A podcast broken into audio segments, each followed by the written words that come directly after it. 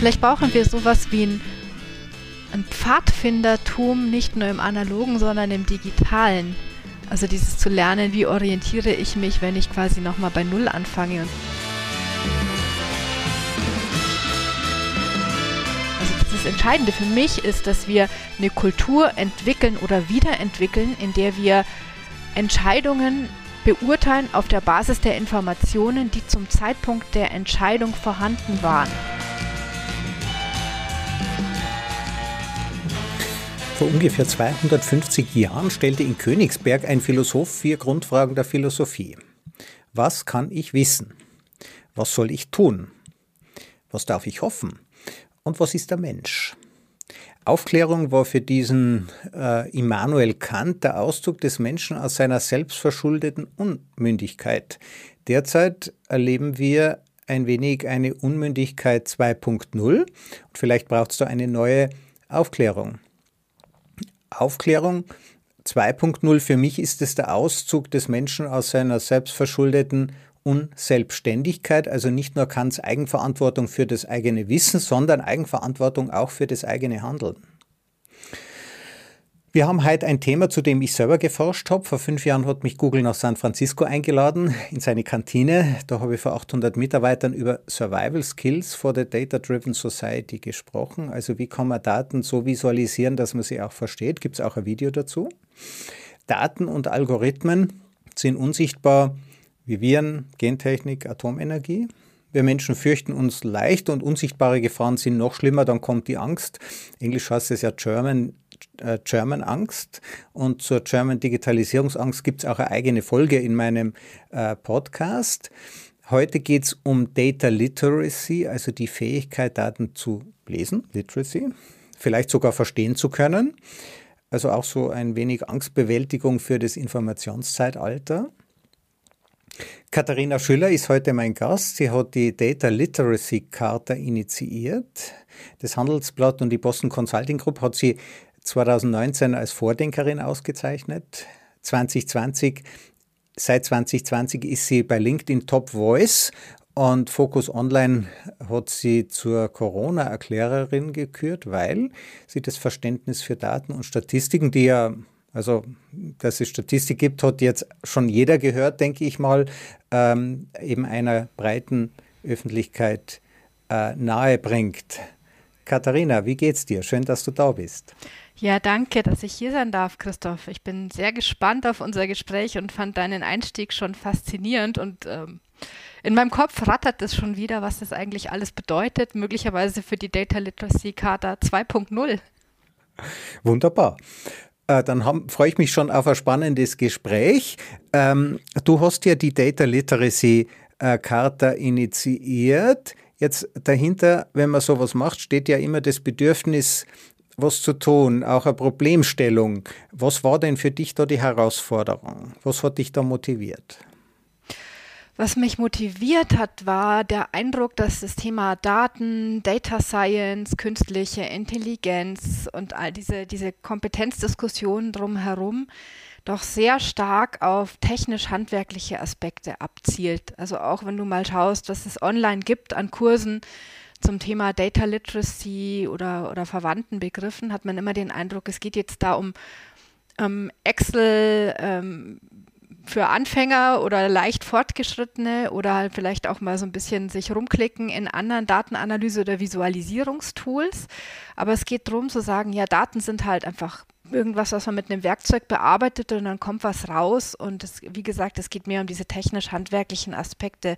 Aber dass Daten uns ja als Gesellschaft, uns als Menschen auch massiv verändern, das kommt meines Erachtens da viel zu kurz. Und du hast Kant zitiert, da geht es um Unmündigkeit, beziehungsweise das Gegenteil, es geht um Autonomie, um Souveränität. Und die Frage ist, wie beeinflusst die Digitalisierung und Datafizierung unserer Gesellschaft unser, unsere Autonomie, unsere Souveränität? Das sind Fragen, die ich für wahnsinnig wichtig halte. Ähm, die Frage ist auch, was bedeutet das für unser Verständnis von Datenkompetenzen und KI-Kompetenzen? Und das war für mich der Hintergrund, diese Charta zu initiieren, weil ich glaube, über dieses Thema wird viel zu wenig nachgedacht und gesprochen und ich möchte das ins Bewusstsein holen und auch darüber sprechen, dass wir diese Kompetenzen sehr früh vermitteln müssen, also eigentlich schon im Kindesalter. Wir haben ja ähm, ich weiß nicht, ob das äh, zu deiner Zeit, ja, das äh, äh, wurde ja die, der Unterricht auf Mengenlehre umgestellt. Das heißt, man hat, ähm, äh, man hat mit so Blöckchen ähm, äh, agiert, man hat gewusst, was gehört da rein, was gehört da raus. Wie kann denn, ähm, wie, wie, wie kann denn sowas in einen Unterricht integriert werden? Der Daten sind ja irgendwie so unsichtbar, da gibt es ja keine Blöckchen dafür.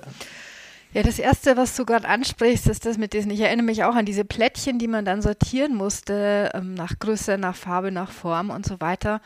Ähm, aber was du da allgemein ansprichst, ist, wir unterrichten nach wie vor die Mathematik der Sicherheit. Und wenn es um Daten geht, müssten wir eigentlich die Mathematik der Unsicherheit unterrichten und vermitteln, nämlich klar machen, was sind Daten eigentlich? Welche, welchen Wert hat Statistik oder haben Algorithmen, dass es eben nicht darum geht, um 100% Sicherheit zu gewinnen oder etwas exakt zu berechnen, sondern die Unsicherheit in den Griff zu bekommen und uns zu orientieren, an den Punkt zu kommen, wo wir eben unter Unsicherheit entscheiden müssen. Aber bis dahin alles quasi vorzusortieren. Und ich glaube, das ist so ein Punkt, ähm, Daten helfen uns, die Welt zu verstehen, beziehungsweise Daten in Kombination mit Algorithmen, mit Analyseverfahren. Das heißt, Statistik, KI und so weiter sind Methoden, die uns helfen, die Welt zu verstehen, zu erklären. Und da gibt es zig Beispiele, die man, glaube ich, schon sehr früh im Unterricht anbringen kann. Also an einem Baum, an den Jahresringen rauszufinden, wie alt ist eigentlich dieser Baum oder wie alt ist dieses Dinosaurier-Skelett oder Beispiel Mendelsche Gesetze. Ähm, wie funktioniert das eigentlich mit den Erbsen, mit der Vererbung und so? Oder ich kann auch Thema Visualisierung, was ja deins ist, mir Infografiken anschauen im Kunstunterricht und schauen, wo vermitteln diese Infografiken eigentlich Sicherheit oder Wissen und wo verschleiern sie vielleicht Tatsachen und wie kann ich dadurch, dass ich Infografiken ein bisschen anders visualisiere oder Daten ein bisschen anders visualisiere, eine ganz andere Botschaft transportieren. Und ich glaube, das ist eben das Spannende, zu sagen, was zeigen Daten, was zeigen Daten aber auch nicht, beziehungsweise was interpretieren wir rein durch unser Kontextwissen, was wir hinzufügen. Also die Mathematik haben wir ja erfunden für die Buchhaltung, also zum Zählen dieser Erbsen, ja, die wir irgendwo in einem Tempel abgegeben haben oder Reiskörner und die bekamen wir dann auch wieder zurück. Ähm, das heißt, Mathematik hat uns hier Sicherheit verschafft. Äh, 32 Erbsen plus 32 Erbsen sind, ich hoffe, ich schaffe das jetzt im Kopf, 64 Erbsen. Das ist die Mathematik der Sicherheit. Du hast jetzt von der Mathematik der Unsicherheit gesprochen, wo wir uns darauf verlassen können, aber nicht wirklich zu 100 Prozent.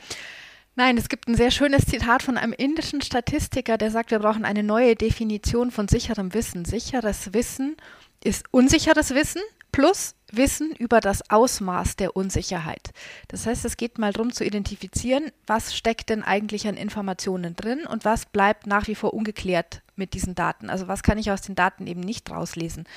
Ähm, und wo ist dann, wo sind dann andere andere Informationsquellen oder eine andere Art von Wissen oder vielleicht sogar Intuition gefragt, um diese Daten oder die Informationen aus den Daten richtig einzuordnen und das, das zu beherrschen und auch zu verstehen, wo, äh, was steckt denn in den Daten und was stecke ich selber rein durch meine Interpretation, beziehungsweise was beobachte ich, was ist Fakt und was ist Interpretation, ist ein, eigentlich für mich das größte Lernziel, wenn es ums Thema Datenkompetenz geht.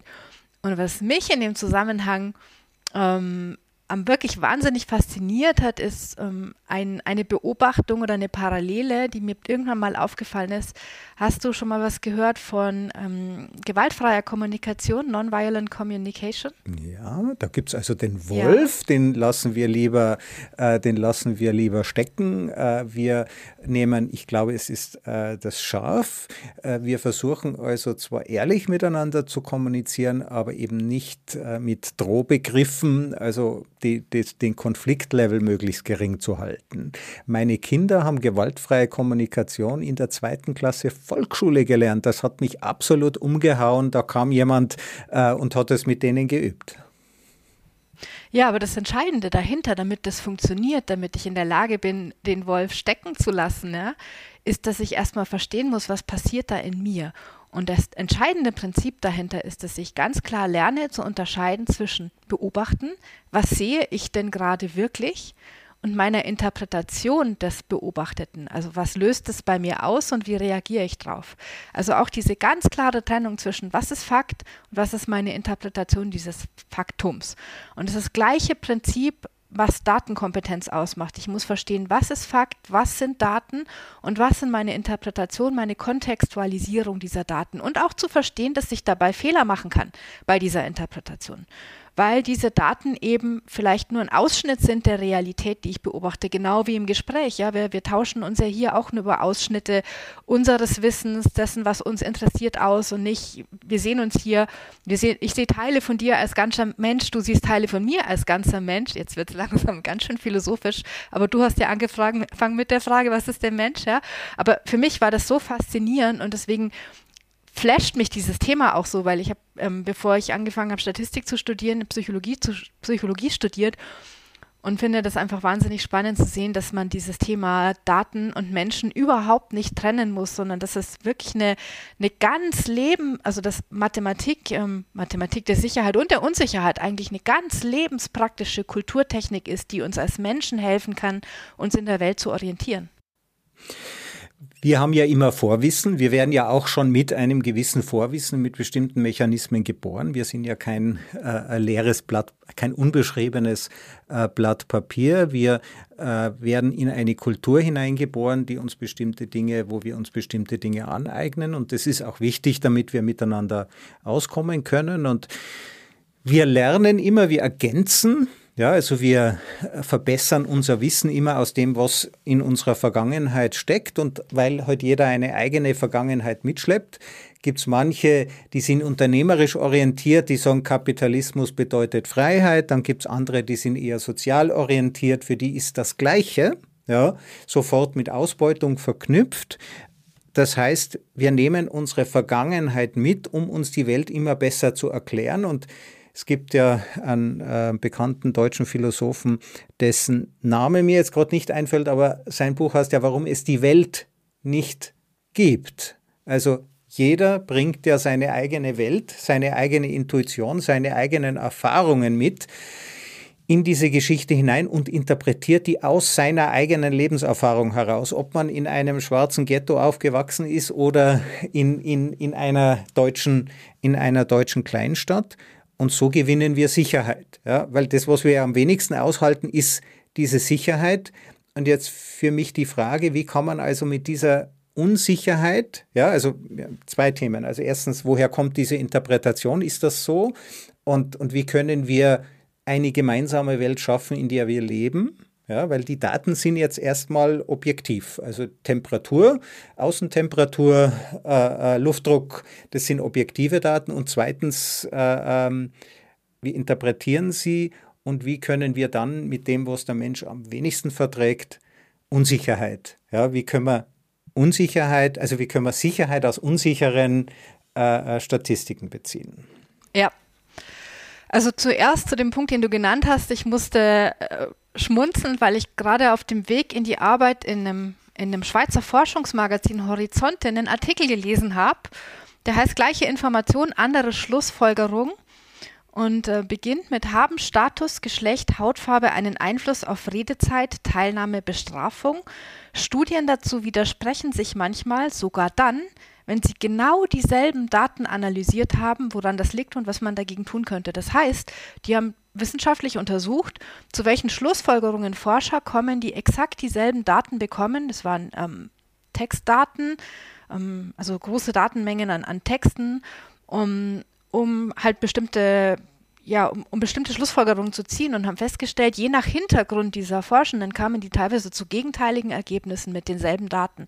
Und das ist eben wahnsinnig spannend, weil es genau das bestätigt, was du sagst.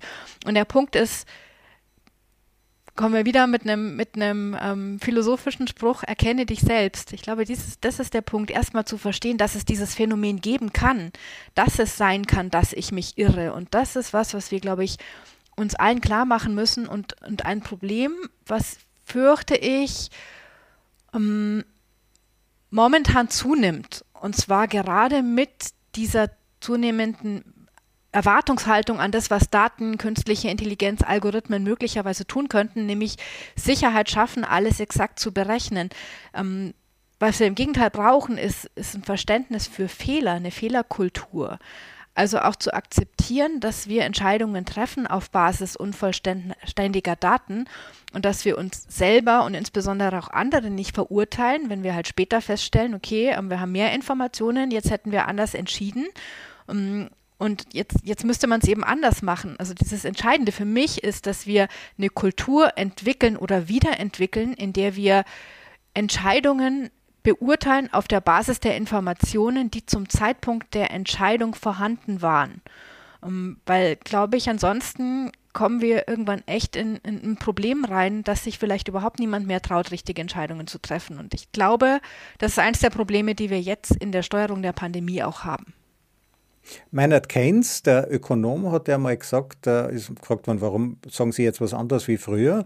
Dann sagt er, ja, weil sich die Fakten geändert haben, dann ändere ich meine Meinung. Was tun Sie? Ja, wenn ich heute Politiker ja. bin, dann werde ich dafür in der Luft zerrissen. Denn äh, Politik ist ja eine, äh, ein, ein soziales System. Das heißt, wir haben in erster Linie basieren wir unser Vertrauen darauf, dass ein Politiker sein Wort hält. Das heißt, es wird die Vergangenheit immer mit der Gegenwart verglichen und es wird nicht gesagt, ob der was Richtiges tut. Die Frage, ob es in komplexen Welten überhaupt richtige Entscheidungen noch gibt, also ob die Menge der richtigen Entscheidungen nicht leer ist, ja, äh, in, in komplexen ja. Systemen. Und er wird immer mit der Vergangenheit verglichen. Das heißt, er kann, äh, äh wir zwingen eigentlich Politik äh, zur Konstanz. Ja, also wir, wir, mhm. wir, wir bestrafen Politiker, die klüger werden aufgrund der Daten. Ja, genau. Und das ist, das ist die, die Problematik, die ich meine, dass wir ähm, es zulassen müssen, dass wir manche Entscheidungen unter Unsicherheit treffen. Und genau das ist ja für mich auch Entscheidungskompetenz. Das ist eben für mich nicht die Kompetenz, ähm, sich eine Illusion von sicherem Wissen zu schaffen, sondern zu akzeptieren, dass wir möglicherweise nicht zu jedem Zeitpunkt alles wissen können, wenn überhaupt. Und an der Stelle braucht es dann eben den Mut zu entscheiden, auch unter Unsicherheit. Und ich meine, wir haben ja in unserer Demokratie auch andere Entscheidungsprinzipien. Also wir tun jetzt gerade so, als gäbe es nur diese, diese Sachentscheidung, nur diese faktenbasierte Entscheidung, als wäre das das einzig mögliche Prinzip. Aber wir haben unser demokratisches Prinzip, dass wir nach Mehrheit und nach Gewissen entscheiden können. Viele Entscheidungen laufen so ab und dafür braucht es mal übertrieben gesagt keinerlei Fakten. ja, also das hat ja eine ehemalige deutsche Kanzlerin auch gesagt. Wir leben jetzt in einem äh, postfaktischen Zeitalter und die Wissenschaft, also ein israelischer äh, Biologe oder der dort zuständig ist, auch in der Pandemie, er hat mal gesagt, wenn man Wissenschaft und Politik zu gleichen Teilen vermischt, ist es am Ende 100% Politik. ja, da muss man halt noch die richtige Balance finden zwischen beidem, ja. Also das, vielleicht ist das die große Kunst. Ja, die Wissenschaft ähm, basiert ja auf äh, Fakten und wir lernen, also sozusagen, wir reduzieren den Blödsinn. Ja, also wir, wir Wissenschaft ist äh, vom großen Irrtum zum kleineren Irrtum zum kleineren Irrtum sich durchzuhandeln. Hast du eigentlich das Gefühl, dass die etwas im, im in der öffentlichen Wahrnehmung gelitten hat, die Wissenschaft? Weil sie ja ihre Meinung ständig ändert? Ja, ich glaube, das hat aber damit zu tun, dass sehr viele Menschen, Nicht-Wissenschaftler, wenig Wissen darüber haben, wie Wissenschaft funktioniert. Also, dass sich, wenn Wissenschaftler streiten, dass das nicht unbedingt heißt, dass sie jetzt einer Recht hat und einer Unrecht, sondern dass es in der Wissenschaft keine Methoden gibt, die uns immer helfen, sicher das Richtige rauszufinden, sondern dass es sich halt ändern kann, je nach Faktenlage oder auch eben je nach Kontextwissen, je nach eigenem Erfahrungshintergrund. Und deswegen ähm, sind wissenschaftliche Streits auch normal, aber ich glaube, dass es ähm, in der Öffentlichkeit so nicht wahrgenommen wird, weil das Verständnis dafür fehlt, wie sowas eigentlich funktioniert und was es zu bedeuten hat und was auch nicht. Jetzt sind wir bei der Literacy angelangt. Also es wäre ja wichtig, wenn Menschen einfach mal stichprobenweise, ich kann das, ich habe das gemacht, ich habe mir nicht alle Statistiken, äh, die jetzt in den letzten zwei Jahren äh, rum sind, äh, ähm, nachgerechnet, aber stichprobenweise, ich, ich habe mir das, ich konnte mir das ansehen ähm, jetzt kommen wir zu deinen Fragen. Ja, ich ähm, wie, wie kann man diese Literacy äh, starten? Da gibt es ja diese Leitfragen und ich habe ja mit dem Immanuel Kant äh, äh begonnen, der äh, gefragt hat, was kann ich wissen? Ja, das haben wir schon besprochen. Was soll ich tun? Das ist die Frage nach der Ethik. Was lassen sich für Handlungen daraus ableiten? Und ähm, du hast ja sehr schön aus diesem äh, Schweizer Artikel zitiert, was soll ich tun? Gibt es dann wieder verschiedene Ansätze. Was darf ich hoffen? Ja, kann ich etwas in der Zukunft interpretieren? Was ist der Mensch oder was sind Daten? Magst du uns äh, deine vier Fragen äh, mal kurz vorstellen, bitte? Ja, die vier Fragen, die ich formuliert habe, eigentlich schon früher nicht nur für die Data Literacy Charta, sondern für das Data Literacy Framework, den Kompetenzrahmen dazu, die zielen vor allem darauf ab, dass wir es hier mit einem interdisziplinären Konzept zu tun haben. Und die zielen auf die vier Perspektiven ab, die nötig sind, um mit Daten souverän umzugehen und aus Daten Wert zu schöpfen oder Wissen zu schöpfen, bessere Entscheidungen zu treffen. Die erste Frage ist die Frage ähm, nach dem, was will ich mit Daten machen? Das heißt, es gibt immer einen realen Bezug. Daten sind kein Selbstzweck, Datenanalyse ist kein Selbstzweck und Daten sind nicht Gott gegeben, sondern Daten sind Messungen von realen Phänomenen, Beziehungen, Prozessen und so weiter. Um, ähm, das heißt, es geht immer darum, was will ich eigentlich für ein konkretes Problem lösen mit meinen Daten. Die zweite Frage ist, was kann ich machen mit den Daten? Da geht es um die eigentlich Datenexpertise im engeren Sinn. Also welche Werkzeuge habe ich zur Verfügung, welche Qualität haben meine Daten, welche Qualität vielleicht auch nicht, welche Datenquellen stehen mir prinzipiell zur Verfügung und was ermöglichen diese und wo sind aber auch die Grenzen. Die dritte Frage geht vor allem in die rechtliche Ebene hinein, auf die rechtliche Perspektive, was darf ich mit Daten machen. Da geht es einerseits um Datenschutz, aber andererseits auch um die ganze Thematik Lizenzrechte, Urheberrechte. Das vergessen wir oft. Mit Daten ist es auch so, man darf die nicht beliebig nutzen, sondern es gibt sowas wie Urheberrechte auf Daten. Und die vierte Frage ist die ethische Frage, die ethische Perspektive. Was soll ich mit Daten tun? Ähm, und es geht eben nicht nur darum, oder es ist nicht nur unethisch, Daten nicht zu missbrauchen, sondern es ist auch unethisch, Daten nicht zu nutzen zum Wohl der Gesellschaft. Und das ist der Punkt, den wir adressiert haben in der Charta. Wenn wir schon überall sagen, Daten sind das Öl des 21. Jahrhunderts und die wertvollste Ressource, die wir haben, worüber man sich natürlich streiten kann, ja. Ähm, aber dann besteht auch ein, ein, normativer Anspruch, dass wir diese Daten zum Wohl der Gesellschaft und zum Wohl von uns Menschen nutzen und die nicht einfach brach liegen lassen. Also stell dir mal vor, der Staat würde die Steuern einfach irgendwo auf ein Tagesgeldkonto packen und da liegen lassen, anstatt die sinnvoll zu investieren für uns. Da würden wir auch alle aufschreien. Aber wenn eine Stadt die Daten ihrer Bürgerinnen und Bürger nicht nutzt, um zum Beispiel den Verkehr zu optimieren oder einfach ähm, menschenfreundlicher zu bauen, das nehmen wir hin. Und stattdessen übernimmt solche Aufgaben dann zum Beispiel Google. Und das ist ein Punkt, wo es auch um Thema Datenkompetenz, insbesondere im Zusammenhang mit Datenethik geht. Also nicht nur, was darf ich nicht tun, sondern auch, was soll ich tun. Ich finde aber jetzt, um, ähm, wenn ich noch ein bisschen weiter reden darf, du hast mich auf wirklich einen sehr interessanten, sehr interessanten Aspekt gebracht, nämlich die Frage, was ist eigentlich der Mensch? Und was ist der Mensch? In einer Welt, in der immer in der wir digitale Abbilder oder Abbilder in Form von Daten von uns schaffen, indem wir Datenspuren hinterlassen.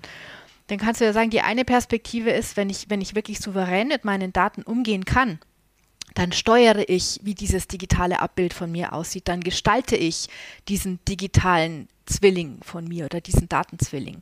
Umgekehrt ist aber auch die Frage, und das gehört das ist die große Frage auch, die wir lösen müssen und die unsere Autonomie möglicherweise in Zukunft sehr stark beeinflussen wird.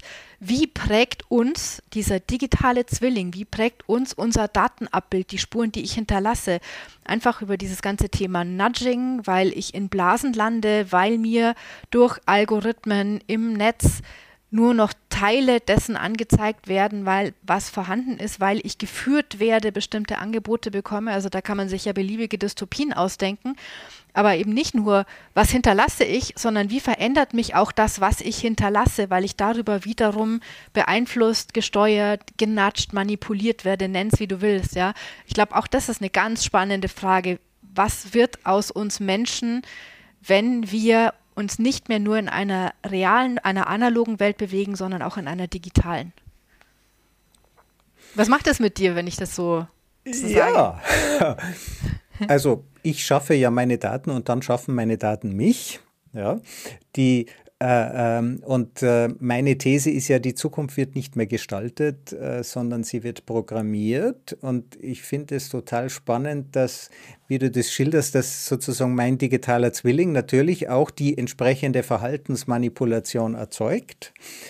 Der Mensch, jedenfalls, was äh, den Menschen zum Menschen macht, ähm, äh, denke ich, sind auch seine Vorurteile. Ja, wir haben ja einen, jeder hat seinen Bias und äh, nichts macht unsere eigenen Vorurteile besser sichtbar als diese Filterblasen. Also wenn wir uns angucken würden, in, welcher, in welchen Filterblasen wir landen, dann würden wir ja relativ schnell, ähm, würden wir relativ schnell was un über uns selber lernen. Diese Idee der Filterblase kam ja auf, als ein Forscher mal Ägypten eingegeben hat und bei seinem äh, Kollegen auch geschaut hat, was passiert dort und er bekam politische Informationen über die Aufruhr dort und sein Kollege bekam bei der gleichen Suchanfrage Ägypten äh, Tauchurlaub in Urgada angeboten. Auch hier wieder die Geschichte, ja, also als Mensch mhm. interpretieren wir ja uns selber als eine, äh, als eine Geschichte und wir interpretieren auch diese Daten aus unserer Geschichte heraus, aber dieser digitale Zwilling ja, ist ja auch identitätsstiftend, wenn Identität aus der Geschichte unserer Datenspuren entsteht. Und dann bestätigen uns ja diese Systeme, die, die, die Digitalisierung, wenn sie nicht zutiefst menschlich wäre, würde sie ja gar nicht funktionieren. Also das ist ja Koevolution. Ja, also die Digitalisierung passt sich ja uns an und wir passen äh, uns ihr an und dann kriegen wir plötzlich äh, Dinge angezeigt, wo wir denken, ja genau, das habe ich immer schon gedacht, aber in Wirklichkeit hat uns das System ja nur das vorgespielt, was immer schon war. Äh, das heißt, wir werden in unseren eigenen Denkfehlern bestätigt. Das ist der Mensch. Ja, total spannender Punkt, dass du von Identitätsstiftung sprichst. Das erinnert mich an eine weitere Parallele, die mir kürzlich aufgefallen ist. Wenn wir von Schlüsselkompetenzen sprechen, dann äh, sprechen wir ja eigentlich sogar im Einklang mit der ganz ur- oder sehr, der sehr anerkannten alten Definition von Kompetenzen durch Weinert, davon, dass wir drei Dimensionen haben einer Kompetenz das eine sind komplexes Wissen oder Wissen, was dieser Kompetenz zugeordnet ist. Dann kommen Fähigkeiten und Fertigkeiten, dieses Wissen einzusetzen, problembezogen einzusetzen und zwar effizient und effektiv zur Problemlösung. Und das dritte ist aber auch eine Werthaltung, das heißt den Willen, die Bereitschaft, um dieses Wissen entsprechend einzusetzen, zum Positiven einzusetzen. Und das ist eine sehr spannende Parallele zu den drei Dimensionen, die oder den, den drei ähm, Anforderungen, die erfüllt sein müssen, damit ein Kohärenzgefühl beim Menschen entsteht. Kohärenzgefühl, das hat ja Antonowski ähm, erforscht, ähm, Medizinsoziologe, glaube ich, war, ähm, der eben sagt, ähm, das ist das Gefühl, was wir haben, dass wir Situationen verstehen. Das heißt, hier braucht das Wissen dass wir darin auch kompetent handeln können. Also hier geht es um die Fähigkeiten und Fertigkeiten und dass die Lösung dieser Probleme für uns sinnstiftend ist. Das heißt, dass es sich lohnt, seine Ressourcen dafür einzusetzen. Da sind wir bei dem Thema Haltung, Werthaltung. Und er sagt, wenn wir das Kon Kon Kohärenzgefühl haben, dann dann kommen wir in einen positiven Zustand, den man zum Beispiel als Flow bezeichnen kann. Also dann sind wir halt auch geschützt davor, dass uns Situationen allzu sehr stressen, beziehungsweise umgekehrt, wir kommen in Stress, wenn wir dieses Kohärenzgefühl nicht haben. Das lässt sich auch körperlich messen. Und das ist vielleicht auch ein Punkt, zu der Frage, wie gehen wir mit der, der Angst vor Unsicherheit um oder diesem Problem mit den Filterblasen, weil was wir auch oft beobachten und was psychologisch gut erforscht ist, ist, dass Menschen wenn sie zum Beispiel Verschwörungstheorien anhängen oder auch, auch anders oder halt bestimmte Überzeugungen haben, dass du die mit Argumenten eigentlich nicht mehr gedreht kriegst. Also du kriegst, kannst argumentieren und im Gegenteil eigentlich bestärkst du sie sogar noch in, in ihren falschen Überzeugungen. Und womöglich hat es damit zu tun, ja, dass ich dann ja hinterfragen muss, ist möglicherweise alles, was ich gelernt habe, ist das falsch? Also ich, ich bin plötzlich wieder in der Situation, in der ich eben nicht verstehe, in der meine Handlungsmuster eben nicht funktionieren. Und dann sind wir an dem ganz frühen Punkt, an dem wir ansetzen müssen. Deswegen vielleicht auch wieder Thema, wie fangen wir schon bei unseren Kindern damit an? Wie schaffen wir es, unseren Kindern zu vermitteln, wenn du einen Fehler machst, wenn du unsicher bist, ähm, ist das in Ordnung? Das, ist es in Ordnung, deine Meinung zu revidieren? Ist es in Ordnung zu lernen? Und deine Identität bricht dadurch nicht zusammen, sondern im Gegenteil entwickelt sich weiter. Und das ist vielleicht, also, aber dann sind wir beim ganz anderen Thema, nämlich wie muss Schule eigentlich gestaltet werden? Wie, wie müssen Anreize gesetzt werden, dass es eben nicht immer nur um richtig oder falsch geht und um dieses, ähm, ich lerne in der Schule oder auch später in der Hochschule ähm, eine richtige Lösung zu finden, damit ich belohnt werde durch eine gute Note, sondern ich lerne mich richtig zu verhalten, situationsadäquat zu verhalten, auch wenn es dafür erstmal keine Belohnung oder keine Bestrafung gibt. Einfach weil ich weiß, dass es das richtige Verhalten ist. Also äh, die Kadettenakademien, die preußischen und theresianischen, da kommt das hier irgendwie her, Ausbildung von Soldaten und später äh, Ausbildung von genormten Arbeitskräften, das ist ja das, äh, das Prinzip der Schule. Und sie folgt heute immer noch dieser Idee, dass man Wissen, Wissen kann man nämlich abprüfen. Das ist es ja. Vermutlich ist die Schule selber geprägt durch ihre eigenen Testmechanismen, weil man ja sonst keine Noten vergeben kann, wenn man eben nicht bestimmtes Wissen abprüft. Und ähm, auch Lehrer stecken ja in dieser Falle drinnen. Oft werden sie ja gechallenged von Schülern und wischen das dann weg, finden das peinlich, wenn, äh, wenn äh, die, die, die Schüler mehr wissen als der Lehrer selber.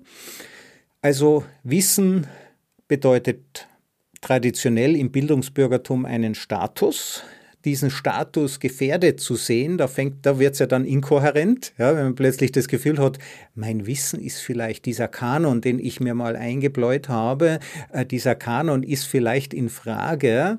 Ähm, also müssten wir dann quasi lernen, wie updaten, das sozusagen der, der, der, Stolz, der Status aus der Fähigkeit entsteht, sein eigenes Wissen updaten zu können im Bayesian Sinne? Ja, also es gehört ja erstmal dazu zu erkennen, dass Wissen eine Halbwertszeit hat und sich heutzutage immer, immer, also immer schneller aus, äh, immer schneller, wie soll man sagen, veraltet, abgedatet werden muss, wie du es gesagt hast, ja, und dass aber Wissen alleine eben nichts nützt, sondern ich muss in der Lage sein, dieses Wissen anzuwenden, um Probleme zu lösen. Und ich muss mich diesen Problemen auch stellen und darf mich nicht zurückziehen. Und das ist halt auch schwierig, wenn ich digitale Geräte habe oder, oder Apps oder was weiß ich, die mir so viel abnehmen im Leben. Also auch zu sagen, ganz bewusst, ähm, ich, ich verlasse mich jetzt nicht darauf, dass ich es im Zweifel schon Fall schon googeln kann oder dass mir meine, meine, meine Map auf meinem Handy den Weg weiß, sondern vielleicht mal selber sagen, okay, wie orientiere ich mich denn jetzt eigentlich draußen? Vielleicht müssen wir sowas wieder, vielleicht brauchen wir sowas wie ein ein Pfadfindertum nicht nur im analogen, sondern im digitalen. Also dieses zu lernen, wie orientiere ich mich, wenn ich quasi nochmal bei Null anfange und reduzierte Mittel habe. Vielleicht wäre sowas mal ein interessanter Ansatz, um digitale Kompetenzen zu vermitteln. Wir haben ja, also mein Großvater konnte die Bürgschaft noch auswendig. Ja, ähm, das äh, war bei mir schon nicht mehr der Fall und auch bei meinen Eltern schon nicht mehr. Es ist dann immer äh, bejammert worden, diese ganzen Bücher, man sollte doch eine Kultur des Auswendiglernens nicht verlieren. Allerdings sind ja unsere kognitiven Ressourcen begrenzt. Wenn jetzt also Data Literacy, das Verständnis der Daten, der Umgang mit Unsicherheit neu dazukommt in der Schule, was würdest du denn weglassen? Ich würde gar nicht mal unbedingt was weglassen, sondern ich würde den schulischen Unterricht neu organisieren. Ich habe vor einigen Wochen mal an einer Debatte teilgenommen ähm, mit dem Thema, der Mathematikunterricht in der Grundschule gehört abgeschafft. Und das heißt für mich nicht, dass ich Mathe komplett streichen will, sondern dass ich glaube, dass wir zukünftig jedes Fach aus mehreren Perspektiven vermitteln sollten. Einerseits aus der der direkt fachbezogenen, worum geht es eigentlich, das Was ist in der Biologie, was ist das Thema der Biologie oder in Heimatsachkunde oder im Deutschunterricht. Dann, welche Werkzeuge habe ich zur Verfügung, um mir dieses Wissen dort zu erschließen? Und da gehört für mich ähm, neben den qualitativen Werkzeugen, die ich habe, auch die, Quantitat die quantitativen Werkzeuge rein, also Mathematik, Statistik, möglicherweise irgendwann auch Informatik.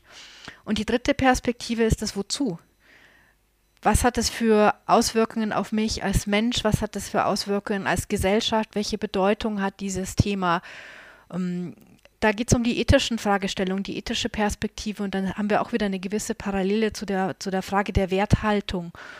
Und das heißt, Mathematik kann ich mir vorstellen, Mathematik und Statistik oder Data, Datenkompetenzen, dass es zukünftig in jedem Fach als Teil dieses Fachs mit gelehrt wird, nämlich um zu zeigen, wie kommt man eigentlich zu dem Wissen in dem Fach durch empirisches Untersuchen. Und dass es dann möglicherweise noch in reduzierter Form ein Vertiefungsfach für diese Werkzeuge gibt, wo man die nochmal explizit einübt. Aber dafür kann ich jedes blöde Übungsbeispiel, keine Ahnung, Fritzchen geht zum Einkaufen, er soll fünf Orangen, 20 Rollen Klopapier und einen Bleistift kaufen. Reicht sein Taschengeld dafür? Also, sorry, diese Aufgaben können wir einfach streichen. Ja, und ich denke, es gibt bestimmt Lehrer, die können das auch. Äh, und die anderen 99 Prozent, also was ist denn mit dem Kohärenzgefühl, äh, mit dem Selbstwert der Lehrer, äh, die jetzt vielleicht plötzlich alles neu lernen müssen, obwohl sie doch ein Zertifikat vor 50 Jahren erhalten haben, das ihnen sagt, sie haben jetzt genau die Ausbildung, die es braucht für die nächsten 100 Jahre, um unseren Kindern genau das beizubringen, was sich ja nie ändern wird. Also erstens kann es ja in puncto Wissen sowieso nicht stimmen. Ja, das, ich glaube, an dem Punkt sind wir uns ja schon einig und ich glaube auch, dass das viele gerade junge Lehrerinnen und Lehrer auch längst verstanden haben. Ähm, dann halte ich es für eine falsche Ansicht zu sagen, man muss alles neu lernen, weil ich glaube, dass wir im Alltag ähm, es als Menschen können, aus Beobachtung zu lernen. Klar machen wir dabei Fehler, ähm, Stichwort Heuristiken. Daniel Kahnemann hat das ja beschrieben in seinem Buch Schnelles Denken, Langsames Denken, dass wir halt ähm, in Alltagssituationen, wenn es um Routineentscheidungen geht, nicht mehr lange nachdenken. Ist das, interpretieren wir jetzt diese Daten, die wir haben, richtig, sondern ich komme in den Raum rein, checke kurz ab, total unbewusst, ist es hier warm, ist es trocken, äh, bin ich sicher, sind die mir wohlgesonnen, gibt es im Zweifelsfall was zu essen, ähm, dann passt es schon, ja.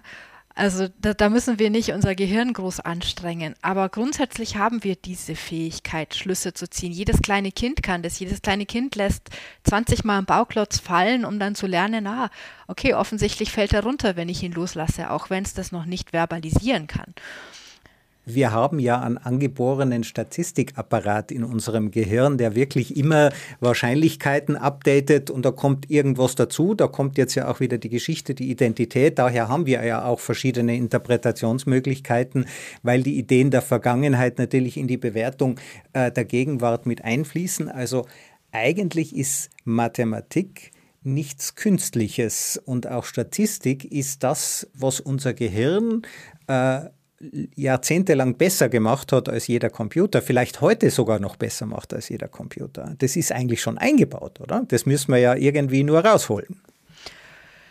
Ja, also für, ich, ich vergleiche für mich Statistik gerne mit einer Form von Sprache. Also wenn wir uns jetzt hier unterhalten, wenn ich, ich dir beschreibe, wie es mir geht, beispielsweise ganz am Anfang deiner Eingangsfrage, dann kommuniziere ich dir mit meiner Sprache, mit den Worten das, was was ich glaube, was für dich in dem Moment relevant ist, um, um dir ein Bild davon zu geben, wie es mir geht. Aber das ist natürlich nicht vollständig. Also ich könnte, wenn ich jetzt zu meinem Arzt gehen würde, würde ich dem ganz andere Informationen darüber geben oder ganz andere Worte wählen, um zu sagen, wie es mir gerade geht. Ähm, und ja, und, und mit Statistik ist es genauso. Ich komprimiere Informationen eben nur in einer anderen Form von Sprache. Und auch da kann es sein, dass was verloren geht oder dass ich es anders darstellen würde, je nach Empfänger, dem ich etwas kommuniziere.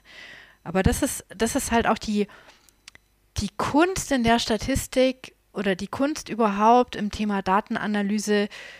Wie bleibe ich dabei insoweit objektiv, dass ich nichts Falsches kommuniziere, dass ich nichts Relevantes ausblende oder nichts, was nicht drin ist, mitkommuniziere ähm, bin mir aber gleichzeitig bewusst, dass es eben nicht nur schwarz oder weiß gibt, sondern dass es mehrere Möglichkeiten gibt, etwas auszudrücken, also eine gewisse Grauzone. Jetzt haben wir also diese Daten, wir verwandeln sie in Statistiken, wir sollen Statistiken lernen und auch verstehen können, interpretieren, ihre Fähigkeiten und Grenzen und, und auch wissen, dass andere, die uns Statistiken vorlegen, auch bestimmte Intentionen haben, es ist ja immer eine Auswahl, also keine Geschichte ist die ganze Geschichte, das würde uns überfordern und keine Statistik ist die ganze Wahrheit. Ähm, Jetzt bei Kant gibt es ja auch noch die Pflicht. Und äh, du hast es in deiner Frage, was soll ich tun? Formuliert, die mich ganz besonders fasziniert. Äh, Daten sind ja nicht nur das neue Öl, sie sind das neue Geld. Wir bezahlen ja Google. Also ich äh, bin ja anständiger Mensch, also ich bezahle bei Google für eine super Suchleistung, bezahle ich gern mit meinen Daten. Ich möchte ihnen ja auch nichts schuldig bleiben. Ähm, du sagst aber, wenn wir diese Daten haben, dann haben wir auch eine Pflicht, sie nutzbringend einzusetzen. Wer hat denn diese Pflicht? Ist das der Staat? Sind das die Firmen? Also es ist mit Sicherheit der Staat. Davon, davon bin ich überzeugt. Die Firmen, ja, schön wäre es. Also ich meine, wir können schon froh sein, wenn sich Firmen ja an Gesetze halten und das, äh, wenn ich das mal weit fasse, zum Beispiel auch das Thema, bezieht das auch das Thema Steuern ein. Aber letztlich ist die Frage, wie können wir, also ich der Zweck von Firmen ist ja nicht primär karitativ tätig zu sein, Gutes zu tun, ja, außer wir reden jetzt über Social Entrepreneurship, ähm, sondern erstmal Geld zu verdienen für die Anteilseigner dieser Firmen.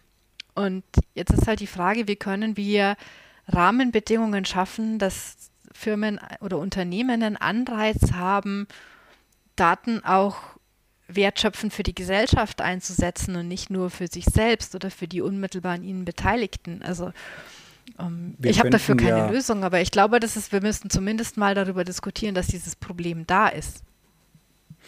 Naja, es gibt zum Beispiel die Ansätze, äh, Steuerzahlungen auch über Daten zu ermöglichen. Also wenn Daten Geld sind, dann könnte man auch ähm, äh, als Unternehmen verpflichtet sein, eine Datensteuer zu zahlen, also bestimmte Daten dann auch der Allgemeinheit zur Verfügung zu stellen, die diese Daten ja auch oft produziert hat. Also es geht nicht um Firmengeheimnisse, aber es geht zum Beispiel um Verhaltensweisen.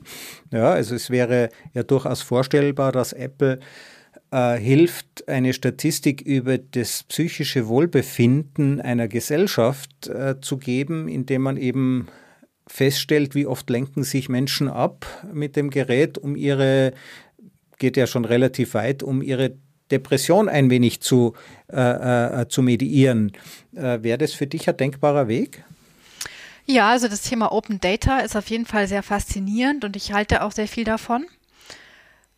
Natürlich muss, müssen wir uns im Klaren sein, es gibt da auch rechtliche Grenzen, also Stichwort Datenschutz, wie weit muss ich anonymisieren ähm, und auch welche Entschädigung sollte aber auch ein Unternehmen dafür bekommen, dass es das tut? Denn es steckt ja auch Aufwand drin, Daten zu erheben, Daten zu speichern, Daten zu bereinigen, Daten aufzubereiten und dafür muss es dann schon auch eine Entschädigung geben. Also das finde ich auch völlig nachvollziehbar zu sagen, es gibt es dann aber nicht umsonst. Das ist dann auch fair. Jetzt haben wir uns, wenn wir jetzt von von ganz oben nochmal starten. Wir haben also Daten interpretiert, wir sammeln auch Daten, wir überlegen uns auch für welchen Zweck diese Daten. Und diese Daten enthalten ja auch oft unsere eigene Geschichte oder die Geschichte dieser Entscheidungsträger. Oft gibt es jetzt diese Aussage, äh, Daten haben Vorurteile. Ja, das gibt rassistische Daten, gibt es die Legende in den USA, die äh, verwendet werden, um, um bestimmte Fluchtgefahr von, äh, von äh, Ganoven äh, zu beurteilen. Haben Daten jetzt wirklich Vorurteile oder ist es ein anthropologischer Fehlschluss? Also wenn wir leblosen Dingen wie den Daten oder Algorithmen allzu menschliche Eigenschaften zuschreiben? Ähm, ich würde es etwas zurückhaltender formulieren, aber Daten sind nicht neutral, Daten sind nicht objektiv. Ähm, Daten sind Messungen der realen Welt. Und in dem Moment, in dem wir entscheiden, was wir messen und wie wir messen, um ein bestimmtes Phänomen abzubilden, treffen wir schon eine subjektive Entscheidung. Ein Beispiel dafür ist Thema wieder Pandemie. Ähm, wir haben uns an irgendeinem Punkt entschieden, mehr oder weniger bewusst, dass das Management der Pandemie im Wesentlichen an gesundheitsbezogenen Parametern gemessen wird. Sprich, wie viele Menschen werden infiziert, wie viele Menschen landen auf den Intensivstationen, wie viele Menschen sterben. Weitere Aspekte sind lange Zeit unter den Tisch gefallen. Wir haben sie nicht erhoben, vielleicht weil die Daten nicht so einfach verfügbar waren, vielleicht auch, weil diese Perspektiven an dem Tisch derjenigen, die entschieden haben, wie eine Pandemie oder das Management einer Pandemie gemessen wird, weil diejenigen einfach nicht mit am Tisch waren. Also da geht es um das ganze, die ganze Frage, welche psychosozialen Folgen haben beispielsweise Lockdowns oder das Schließen von Bildungseinrichtungen, welche ökonomischen Folgen hat es für große Unternehmen, kleine Unternehmen, für alleinerziehende Mütter, ähm, aber auch welche mittelbaren gesundheitlichen Folgen entstehen, Beispiele S-Virus, wenn Kinder sich nicht immunisieren, weil sie eben lange nicht in die Schule, lange nicht in den Kindergarten gehen und dann plötzlich von vergleichsweise harmlosen Viren relativ schwer krank werden. Das ist was, was wir jetzt beobachten. Welche Folgen hat es, wenn Operationen verschoben werden? Ähm, das sind Dinge, die wir, ich sage bewusst oder unbewusst, nicht messen. Ähm, wenn man sich jetzt mal den ähm, das Corona-Dossier des Statistischen Bundesamtes anschaut, das ist ja monatlich erschienen, und einfach mal die Seiten zählt, welche Themen da abgebildet werden, dann ist der allergrößte Teil, und das hat sicher mit der Historie des Statistischen Bundesamtes zu tun, bezieht sich auf wirtschaftliche Themen. Dann ein etwas kleinerer Teil auf das Thema Gesundheit. Und dann gibt es noch so ein Mini-Teil, Thema Bildung, zwei Seiten oder so. Und es gab mal eine halbe Seite zur Umwelt die ist mittlerweile verschwunden, aber das sagt uns durchaus was aus. Wo setzen wir eigentlich Schwerpunkte? Was wollen wir sehen und was wollen wir gar nicht sehen? Und zu sagen, ja, wir haben dafür keine Daten, das mag stimmen, aber es durchaus oder es gäbe durchaus Möglichkeiten, solche Daten zu beschaffen und zu analysieren. Beispiel, mm, mit modernen digitalen Telefonanlagen kann ich Telefonate tracken, praktisch in Realtime und wir wissen im Nachhinein, dass während des ersten Lockdowns im Oktober die Anzahl der oder die Anzahl der Anrufe mit suizidalem Charakter bei der Telefonseelsorge 50, 60 Prozent oder noch mehr angestiegen ist. Das wissen wir. Monate später hätte man aber eigentlich zeitnah tracken können, ja. Und das ist so ein, ein kleines Beispiel für mich von vielen. Ich sage, da könnten wir auch die Möglichkeiten der Digitalisierung nutzen, um mehr sichtbar zu machen und damit auch mehr steuerbar zu machen, was aber dazu führt, dass halt Probleme dann ähm, noch komplexer werden, als sie eigentlich schon sind, wobei diese Nicht-Komplexität ja vielleicht auch so ein bisschen hausgemacht ist, einfach weil wir Aspekte ausblenden. Also es ist quasi nicht nur meine Interpretation, es ist auch nicht nur vielleicht die Fehleranfälligkeit der Daten, sondern es gibt auch blinde Flecken und blinde Flecken in der Datensammlung. Ähm, also blinder Fleck ist ja das, von dem wir meistens nicht wissen, dass er existiert. Die Interpretation am Ende, die im Fernsehen kommt, wirkt ja immer relativ vollständig. Es ist ja keine Nachricht zu sagen, was man nicht hat und nicht weiß.